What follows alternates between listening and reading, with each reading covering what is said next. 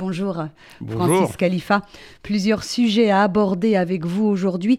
Commençons, si vous le voulez bien, par le dîner annuel du CRIF qui se tiendra la semaine prochaine, jeudi 24 février. Après deux années d'interruption euh, due à la crise euh, Covid, vous avez, Francis Khalifa, en début de semaine, donné une interview au journal L'Opinion dans laquelle vous revenez sur les modalités de cet événement. Alors, juste d'un mot, rappelez-nous quel est l'enjeu de cette manifestation à laquelle sont conviés des responsables politiques, mais aussi religieux, diplomatiques, associatifs et même artistiques bah, Écoutez, l'enjeu est très simple, c'est que c'est le dialogue entre la République et la communauté juive. Et donc on aura bien évidemment, euh, pour avoir ce dialogue, le président de la République qui euh, viendra euh, répondre au discours que je ferai moi-même pour la, pour la communauté juive. Avec des lignes directrices que, que vous connaissez parce qu'elles ne changent pas beaucoup. Vous savez, c'est euh, euh l'antisémitisme sous toutes ses formes. Donc ça nous, ça nous permet de parler de l'antisémitisme en France et nous savons à quel point euh, cet euh, antisémitisme est exponentiel. Nous avons eu les chiffres, les derniers chiffres. J'ai eu l'occasion euh, d'en parler déjà à ce micro. Donc bien sûr, ça sera cela, mais ça, sera, ça nous permettra également d'aborder le, problème d'Israël parce que nous savons aussi que l'autre versant de, l'antisémitisme que nous connaissons, c'est la haine d'Israël. La haine d'Israël avec cet antisionisme virulent euh, euh, qu'il faut aussi combattre avec la même énergie. Et puis, euh, il y a aussi la situation internationale. Mais enfin, vous savez, les, sujets, malheureusement, restent très souvent les mêmes. Alors, c'est souvent autour de l'antisémitisme que, que, les choses tournent. Une question juste de logistique, mais qui peut intéresser nos auditeurs. Qui peut venir assister à ce dîner? C'est ouvert au public? C'est ouvert uniquement sur invitation. C'est ouvert uniquement sur invitation. On ne peut pas, euh, comme ça, euh, décider de venir au dîner. C'est uniquement ouvert sur invitation. Donc, euh, c'est pas possible. Par contre, les, gens qui souhaitent assister à ce dîner, ou comme vous l'avez dit, il y aura toutes les, les, composantes de la société française, qu'elles soient religieuses, et quand je dis religieuses, c'est toutes les religions euh, que nous avons en France qui sont là. des représentants du culte musulman. Le culte musulman, le culte catholique, le culte protestant, le culte bouddhiste, euh, tous, les, tous les représentants religieux seront là, mais il y aura aussi euh, beaucoup de monde du, des, médias qui seront là, des, des, patrons de presse. Il qui, par exemple, des patrons de chaînes de télé, par exemple? Il y, aura, il y aura Pélisson, qui est le, qui est le, qui est le patron donc de, de, TF1, il y aura, il y aura Sybille Veil, il y aura comme ça tous les noms ne me viennent pas en tête, mais vous savez. Ah, une petite question qui me vient à l'esprit, ça, ça, va me servir de transition pour la suite. Est-ce que des responsables de CNews, par exemple, sont conviés à ce dîner? Non, non, mais c'est pas c'est pas par choix, c'est parce que je c'est parce qu'on n'a pas de relation particulière avec eux. C'est pas un choix parce que je ne considère pas qu'il faille euh, écarter euh, écarter des, des, journalistes. Ils font leur métier. Ils font leur métier. Parfois, euh, j'ai beaucoup aussi à ce micro regretter qu'en France, nous ayons une presse qui soit de plus en plus une presse d'opinion, plus qu'une presse d'information, mais ils font leur métier. Donc non, il n'y a pas d'opposition à quelques journalistes que ce soit. Ils sont là pour faire leur métier, sauf ceux qui se, qui se sont inscrits euh, par leur euh, soit reportage, soit parce qu'ils ont écrit euh, sur des, qu'ils ont franchi la ligne rouge. Je pense à Edoui Plenel, par exemple, qui lui a beaucoup franchi la ligne rouge, donc il peut pas être un de nos des invités du CRIF. Mais sinon, il n'y a pas de il n'y a, pas d'interdiction à ce niveau-là. Euh, vous l'avez redit, Francis Khalifa, dans les colonnes du journal L'Opinion, les extrêmes n'ont pas leur place au dîner du CRIF. Et vous indiquez euh, dans cette interview qu'Éric Zemmour n'y est pas le bienvenu. Pourquoi était-il nécessaire de le préciser? Est-ce que l'entourage du candidat à l'élection présidentielle vous a fait savoir qu'il voulait venir? Non, parce, non j'ai tenu à le préciser parce que euh, d'abord, nous recevons beaucoup de coups de téléphone pour dire pourquoi M. Zemmour ne serait pas invité, etc. Mais ce n'était pas tellement à, ces gens qui téléphonent au CRIF pour, poser des questions que je voulais répondre.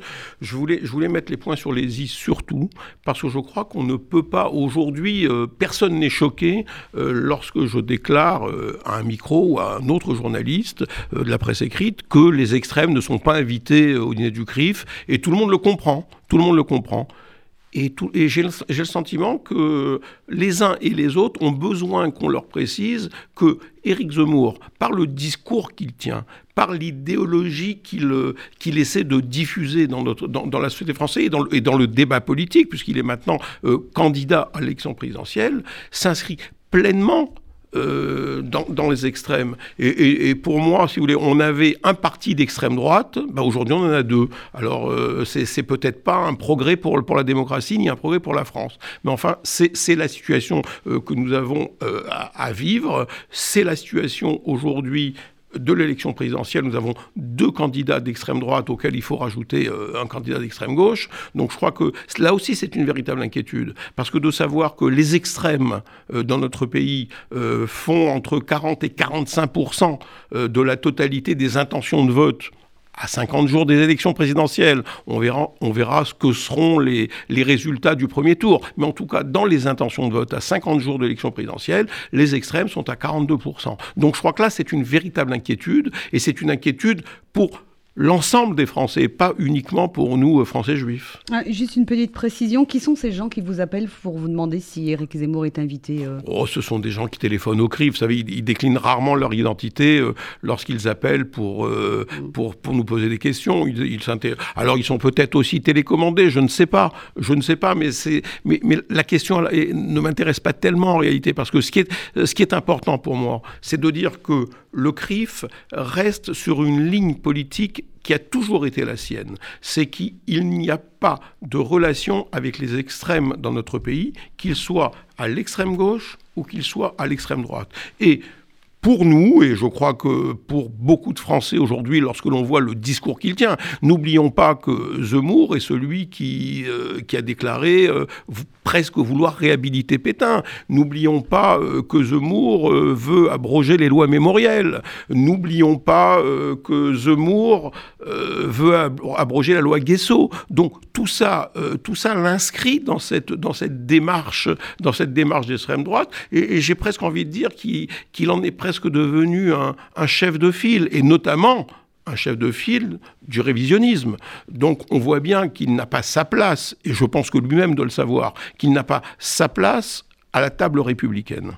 Euh, si les médias vous interrogent sur cette possible invitation d'Éric Zemmour, c'est peut-être parce qu'il est juif, Francis Khalifa Oui, mais moi je ne vois, je ne vois pas en Zemmour un candidat juif. Je vois un ex-polémiste, un écrivain peut-être, qui a décidé de franchir le pas et de se lancer en politique. Et ce n'est pas Zemmour, le Zemmour juif que je combats.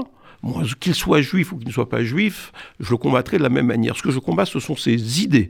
Et c'est sur ces idées qu'il faut focaliser, et non pas sur sa judaïté, qui n'a aucun, aucune raison de rentrer dans ce débat, même si moi, et je, et je, et je le redis à ce micro, à ce micro, j'avais fait une déclaration au tout début de son, entrée, de, son annonce de candidature, où j'ai fait référence non pas à Zemmour euh, juif, mais où j'avais fait une référence à la communauté juive à la communauté juive qui, moralement, lorsque l'on entend le discours, et je, je, je vous rappelle que c'est au moment où il s'était exprimé euh, sur, les, sur les victimes de Toulouse, dont on va d'ailleurs célébrer euh, le dixième anniversaire le 20 mars prochain. Et c'est à ce moment-là euh, que, que, que, le sang m'est monté à la tête lorsque j'ai entendu cette expression où il considérait qu'ils n'étaient plus vraiment des Français et qu'il les mettait au même niveau que le terroriste qui les avait euh, bestialement assassinés parce qu'ils avaient fait le choix, pour plein de raisons que nous connaissons, de se faire enterrer en Israël. À ce moment-là, j'ai dit que moralement, moralement, je ne pouvais pas comprendre que les juifs puissent voter pour un tel candidat, qu'il soit juif ou qu'il ne soit pas juif d'ailleurs. Et pourtant, euh, Francis Khalifa, vous le savez, je le sais, nous le, constatons tous autour de nous, un certain nombre de nos corélégionnaires pardon, euh, continuent à soutenir Eric Zemmour malgré, euh, vous l'avez rappelé, ses propos sur Dreyfus, ses propos sur Pétain, ses propos sur les enfants juifs de l'école aux Aratora de Toulouse. Que, faudrait-il leur dire, selon vous, que leur dites-vous, pour essayer de les ramener à la raison, entre guillemets hein? Je vais vous dire, je, moi je ne fais pas, je ne suis pas là vous pour ne faites faire pas de politique. Je ne pourtant, fais, vous l'expliquez. Oui, mais je ne fais pas non plus de psychologie de, salon et je ne cherche pas à savoir. Il y a peut-être cette confusion. Ce qu'ils ont, dans, ce ont dans la tête. Moi, je pense si on fait une analyse sociologique de la euh, population euh, juive de notre pays, elle est au même niveau que la population euh, française, et à tous les niveaux, pas uniquement politique, que ce soit au niveau de la pauvreté, que ce soit au niveau, euh, euh, en tout cas en politique de la même manière, euh, on voit bien qu'il y a depuis longtemps, on savait que des, que des juifs étaient tentés par le vote d'extrême droite. C'est pas quelque chose de nouveau. Ils, ils, étaient même tentés par le vote Marine Le Pen. Mais selon certaines études, ils ne l'avaient jamais fait. Or, ça se pourrait euh, euh, cette fois-ci qu'ils y aillent mettre leur bulletin dans l'urne. Nous verrons ça mm. au moment du dépouillement. Pour l'instant, les intentions de vote. Alors, on n'a pas de chiffres dans la communauté juive, mais on, peut, entend une petite musique. On peut, évaluer un petit peu euh, au, doigt mouillé, un petit peu, et de dire que si la, cette, cette tranche de la communauté juive qui était tentée par l'extrême droite pour des raisons euh, qui sont euh, qu'on connaît bien, qui sont euh, cette, cette capacité qu'on reconnaît à l'extrême droite pour résoudre le problème de l'islamisme, cette capacité de régler le problème de, de, l'islamisme en France, etc., et qui était tentée par l'extrême droite, si on l'évalue à 10 ou 12% disons que l'irruption de Zemmour dans le débat politique présidentielle, le fait qu'il soit juif, parce que ça a joué aussi, euh, ça, ça, ça, aussi à... Euh, parce que finalement, j'entends beaucoup dans, dans, les, dans les synagogues. Euh, vous savez, oui, mais il est juif, donc il, pourra pas, on ne pourra pas avoir de mal, mais bien sûr qu'on n'aura pas un mal physique. Il est évident qu'on va pas se faire attaquer dans la rue parce que plus parce que Zemmour, Zemmour est, est, au pouvoir, à Dieu ne plaise. Mais ce qui se passe aujourd'hui, il y, a cette espèce de, d'onction qu'on lui donne en disant bah, il est juif. Et Donc il est cachère. Et cette, part, et cette part d'électorat qui était sur Marine Le Pen s'est déplacée vers euh, Éric Zemmour et s'est amplifiée, il faut dire les choses comme elles sont. Elle s'est amplifiée aussi parce que justement, euh, il apparaissait comme, euh, comme candidat juif. bon, alors on verra ensuite ce que seront, au-delà des intentions de vote, ce que, seront, ce que, nous, ce que nous donnera le, dépouillement une fois le premier tour, le premier tour terminé. Mais en ce qui concerne sa judaïté, je voudrais tout de même dire une chose et rappeler une chose. C'est que c'est lui qui a commencé avec ça. C'est lui qui prend plaisir à se définir comme un juif berbère. Euh, ce sont ces lieutenants que j'entends très régulièrement euh, euh, sur les chaînes de télévision ou c'est les chaînes de radio qui viennent rappeler que, que Éric Zemmour est un juif berbère. Donc, bon, ben, il joue aussi de ça lui-même. Alors, il faut raison garder. Est-ce que Éric Zemmour, Francis Khalifa, est l'idiot utile de l'antisémitisme Joue-t-il le rôle du juif de service, pour reprendre les propos de Yannick Jadot, le candidat d'Europe Écologie Les Verts? C'est une, euh, une expression que, bien sûr, je ne reprendrai pas à mon compte. Ça vous a choqué? Et qui est une expression qui est maladroite et malheureuse. Euh, et c'est pas des, avec des expressions à l'emporte-pièce euh, comme celle-ci euh, qu'on va arriver à, à combattre les, les, idées, parce qu'encore une fois, ce sont les idées qu'on doit combattre et pas, et pas les hommes dans ce qu'ils sont. Dans ce qu'ils sont. Alors, il a reconnu hein, une formule maladroite, mais il persiste sur le fond et il refuse de s'excuser auprès d'Éric Zemmour. Mais parce que sur le fond, il n'a pas tort. Sur alors, qu'est-ce qu'il a fallu dire Expliquez-nous. Alors, euh, bah, je, je, fais une différence entre la forme et le fond. La forme était, euh, était mauvaise, il faut le dire, elle était mauvaise. Mais sur le fond, il, dit, il ne dit rien de plus que ce que moi-même je viens de vous dire, ou ce que j'ai déjà dit à d'autres micros, ou ce que je dis même dans cet article que vous a rappelé dans cette interview de l'opinion. Donc il a rappelé les positions d'Éric Zemmour, euh, tout simplement. Donc sur le fond, je ne peux pas, je ne peux pas ne pas être d'accord. Mais euh, je crois qu'il faut, lorsqu'on est candidat à l'élection présidentielle, on ne doit pas se laisser emporter par les mots.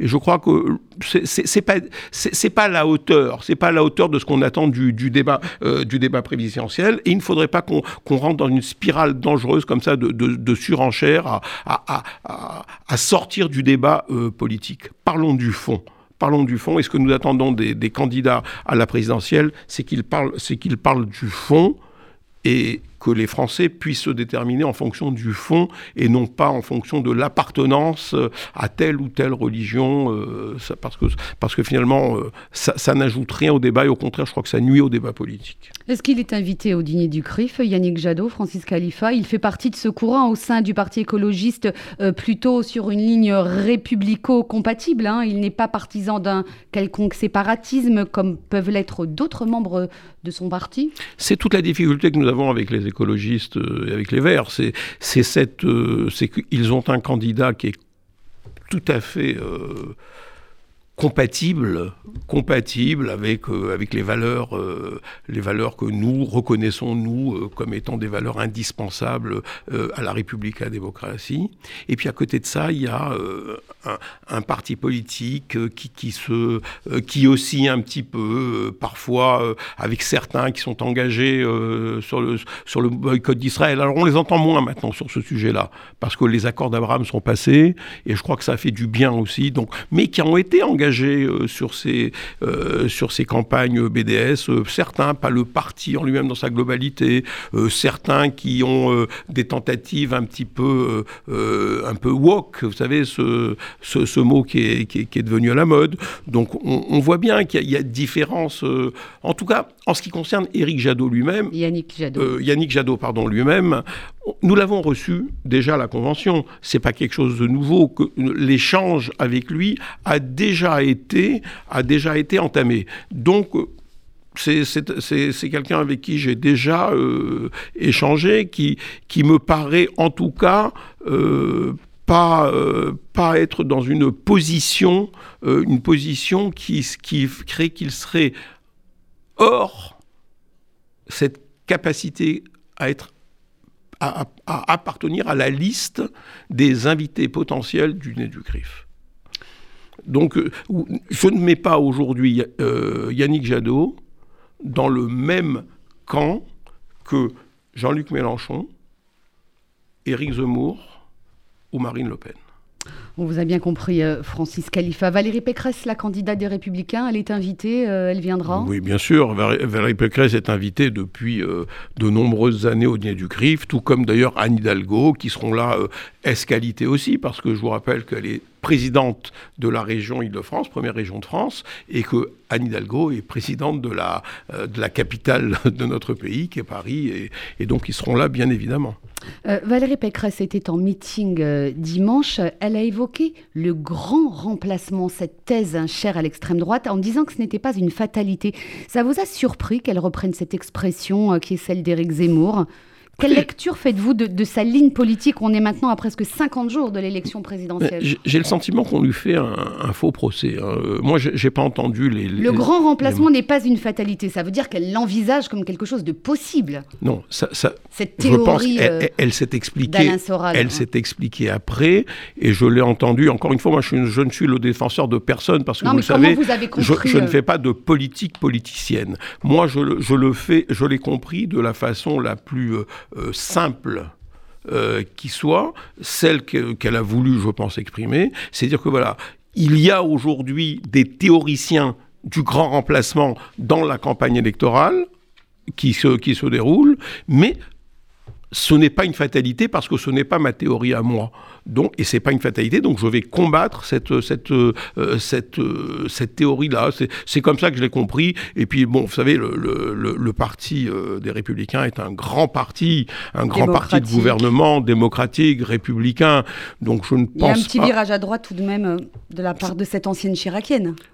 Bah, vous savez, il y a, a aujourd'hui une, une élection présidentielle. Donc, il faut aller chercher les électeurs. Il faut aller chercher les électeurs et notamment ceux qui ont déserté, euh, qui ont déserté euh, le parti pour rejoindre euh, parce que pour rejoindre d'autres partis. Alors ça c'est la c'est la stratégie politicienne dans laquelle je ne rentrerai pas. Francis Khalifa, vous êtes un fin observateur euh, de l'actualité. Euh, avez-vous observé, comme moi, que le mot juif n'aura jamais été euh, aussi souvent utilisé dans le débat public que, ces derniers mois?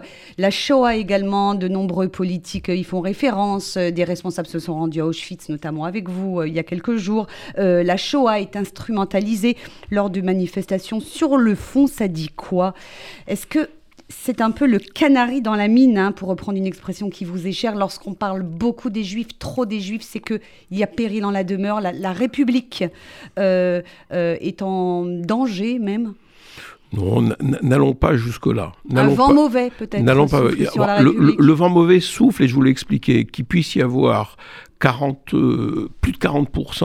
On a l'impression qu'il y a une obsession sur ce Non, mais qu'il puisse y avoir plus de 40% de Français qui envisagent de voter pour l'extrême, c'est un vent mauvais pour la République. Et 30% en extrême droite. C'est un vent mauvais pour la République, mais moi je ne fais pas de différence entre les extrêmes. Elles sont, il faut les combattre de la même manière, avec la même force et avec la même détermination, qu'elles soient extrême droite ou extrême gauche. Là-dessus, je, je ne suis intransigeant. Maintenant, euh, on peut pas reprocher, on peut pas reprocher aux, hommes politiques, euh, alors qu'on leur a demandé euh, de façon récurrente euh, et avec insistance euh, de, de participer aux cérémonies, qui, de, commémorent le, drame de la Shoah. Je crois qu'on ne peut pas le reprocher, je crois qu'il ne faut pas tout mélanger. Que l'on parle des Juifs comme, on a par, comme par exemple on a parlé Jadot, je trouve que c'est malsain. Ça, c'est malsain. Mais que l'on parle des juifs euh, de façon positive, ou que l'on, rappelle euh, par, la, par euh, la présence à une manifestation, par un discours, par la présence à une commémoration, ce qu'a été la Shoah. Et cette nécessité de dire qu'il faut tout faire pour que ça ne puisse pas se reproduire, cette nécessité de dire et de redire qu'il faut combattre le négationnisme ou le révisionnisme, j'ai pas grand-chose à dire, sauf à m'en féliciter. les responsables politiques de part et d'autre hein, le disent et le répètent depuis, depuis des années. Euh, Jean Castex encore euh, a, appelé la volonté, a rappelé pardon, la volonté du gouvernement de jamais abdiquer face à ceux qui veulent réécrire l'histoire. C'est à l'occasion de la remise du prix Ilan Halimi à des, à des collégiens et des lycéens. Et pourtant, Francis Khalifa, l'antisémitisme persiste depuis une quinzaine d'années. Ça fait 16 ans que Ilan Halimi a été euh, assassiné par le gang des barbares. Que peut-on attendre de plus de la part des pouvoirs publics? Et selon certaines sources, de nouvelles actions seraient actuellement en préparation pour lutter contre l'antisémitisme. Mais quelle serait leur utilité finalement face à cette banalisation des actes de haine, juive, de haine anti-juive qui sont inscrits maintenant dans le paysage de notre pays? C'est un fait. Mais je crois qu'il faut attendre un changement de stratégie. Et c'est ce que je réclame depuis bientôt euh, six ans. Euh, parce que vous avez, vous avez raison, et le constat, le constat est dramatique, c'est que les plans de lutte contre l'antisémitisme se succèdent, mais ne produisent que très peu de résultats. Donc je crois qu'on on doit s'interroger, et les pouvoirs publics doivent s'interroger sur la stratégie. Et je crois que la stratégie employée aujourd'hui n'est pas à la hauteur de ce que vivent les Français juifs en 2021, de ce qu'ils ont vécu en 2020, de ce qu'ils ont vécu en 2019, et je peux remonter comme ça jusqu'au début des années 2000. Donc ça veut dire qu'il faut une stratégie nouvelle, une stratégie qui ne soit plus une stratégie globale de lutte contre les haines, mais une stratégie qui prenne en compte de façon spécifique les ressorts de chacune des haines et notamment de l'antisémitisme. On ne peut pas aujourd'hui accepter que dans notre pays, 0,70% de la population que sont les Français juifs concentre, suivant les années, entre 40 et 50% de la, de la totalité des actes et violences racistes qui se produisent dans notre pays. Il y a une urgence nationale. Il y a une urgence nationale et je crois que il est temps aujourd'hui de changer de stratégie. On ne peut pas accepter que 75% de la totalité des violences qui se sont produites, des violences racistes, antireligieuses, qui se sont produites dans notre pays, produites dans notre pays en 2021, et viser des juifs. Ça, c'est inacceptable. Et je crois que il, vraiment une nouvelle stratégie s'impose. Et il est temps aujourd'hui que le gouvernement, que le président de la République entende ce cri que je pousse. Alors, le président de la République, il est également président de l'Union européenne pour six mois. au sujet de la haine en ligne, hein, on a beaucoup attendu un projet de loi qui finalement n'a pas abouti en France. Est-ce que sur ce point précis au niveau européen, et Jean Castex l'a évoqué lundi, un texte pourrait être adopté au niveau de l'Union européenne pour renforcer la lutte contre la haine en ligne? Que peuvent faire les organisations juives telles que la vôtre au niveau européen pour peser dans le débat? Ben, C'est ce que nous attendons. Euh, nous attendons bien évidemment que... Est-ce qu'on peut imaginer une coordination entre euh, les différentes instances juives européennes pour Elle existe, elle existe, elle existe. Cette coordination existe. Elle est incarnée par le Congrès juif européen, euh, dont je suis un des vice-présidents. donc elle existe et cette coordination existe et, et, bien sûr qu'on met beaucoup, beaucoup d'espoir dans la présidence française. Alors d'abord sur la haine en ligne, qui est un sujet très important.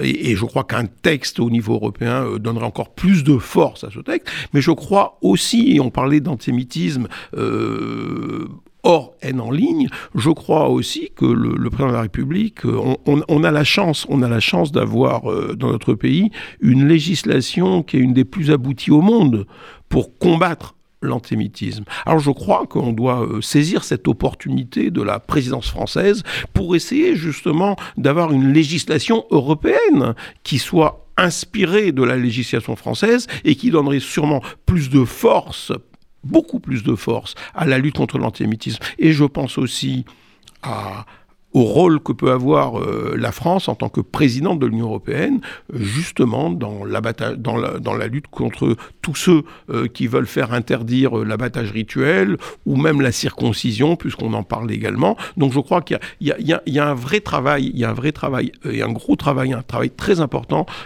qui peut être fait dans ce domaine par la présidence française. Alors un dernier mot très rapide, Francis Khalifa. Le Parlement français a voté hier soir à l'unanimité la restitution d'œuvres d'art aux héritiers de familles juives qui ont été spoliées par les nazis. Rosine Bachelot, la ministre de la Culture, a parlé d'une loi historique. C'est également votre sentiment? Oui, oui, c'est une loi historique parce que ça va permettre justement de, pour toutes ces familles, euh, qui ont subi euh, ce qu'a été la Shoah et qui ont perdu qui ont perdu euh, souvent leurs parents, leurs grands-parents dans, ce, dans, cette horreur de pouvoir, de pouvoir récupérer ce qui était leur bien, parce qu'il s'agit encore une fois de biens qui ont été spoliés par les nazis, qui se sont retrouvés ensuite, euh, après la libération, euh, dans les musées, euh, souvent dans les, dans, les musées publics, bien sûr, dans les musées publics, et il fallait pour pouvoir, pour pouvoir les restituer à leur aux ayants droit, il fallait une loi. Cette loi elle est là aujourd'hui et, juste euh, vous, rappelez qu'elle a été euh, le premier tableau restitué euh, a, été hier, je crois, en Belgique parce qu'une loi similaire a été votée en Belgique. Donc on, est on est sur un bon chemin pour l'Europe et là encore peut-être peut-être que la présidence européenne pourra aussi se pencher sur cette question et peut-être et peut-être pouvoir mettre en place une loi qui soit au niveau européen pour tous les euh, pour tous les pays européens qui qu'on puisse retrouver cette facilité de restituer tous les biens spoliés aux juifs pendant la guerre.